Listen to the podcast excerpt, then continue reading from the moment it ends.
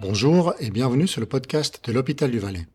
Nicolas Donzé est toxicologue et biologiste chef adjoint de l'Institut central des hôpitaux.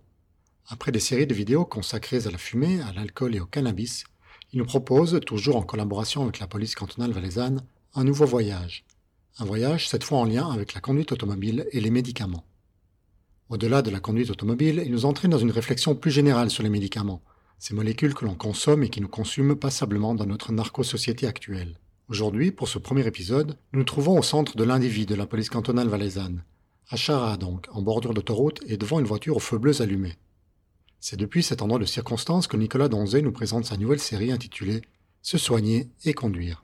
Alors bonjour après avoir euh, essayé d'expliquer comment fonctionne euh, l'alcool, comment fonctionne le cannabis, euh, de manière générale, et au volant en particulier, aujourd'hui on va essayer un nouveau voyage. Un voyage sur les médicaments. Parce qu'aujourd'hui on oublie trop souvent que ben, conduire, et prendre des médicaments, ou même dans sa vie en général, prendre des médicaments, c'est pas anodin. C'est quelque chose qu'il faut vraiment réfléchir. Donc c'est sur prescription, les médecins savent ce qu'ils font, mais on doit toujours rester un peu critique. Et dans ce contexte, on va essayer de réfléchir à ces médicaments. Alors juste pour rappel, euh, les médicaments, c'est des molécules qu'on prend quand on est malade.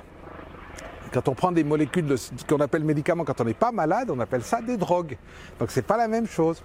Alors, je vais, pour essayer d'imager l'histoire, vous raconter une histoire un petit peu euh, que la police cantonale du Valais connaît bien. Donc c'est quelqu'un qui roule. Vous savez, les gens euh, sont stressés, on est fatigué, on a des peurs.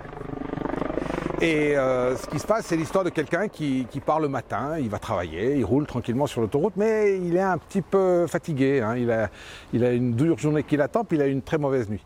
Et tout à coup, bah, il perd la maîtrise du véhicule, donc il sort de la route, accident, euh, euh, par chance, parce que finalement la vie est plus importante que la voiture.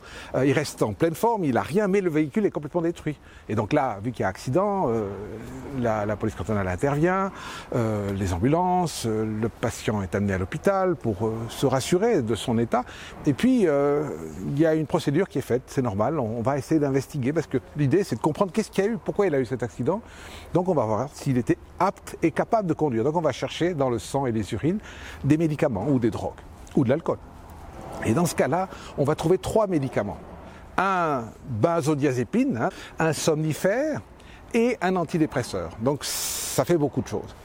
Et quand on regarde les concentrations de ces trois molécules, on voit qu'il était sous influence de ces molécules. Et en fait, quand on conduit sous influence de ce genre de molécules, on n'est pas vraiment apte. De nouveau, on va essayer de comprendre pourquoi.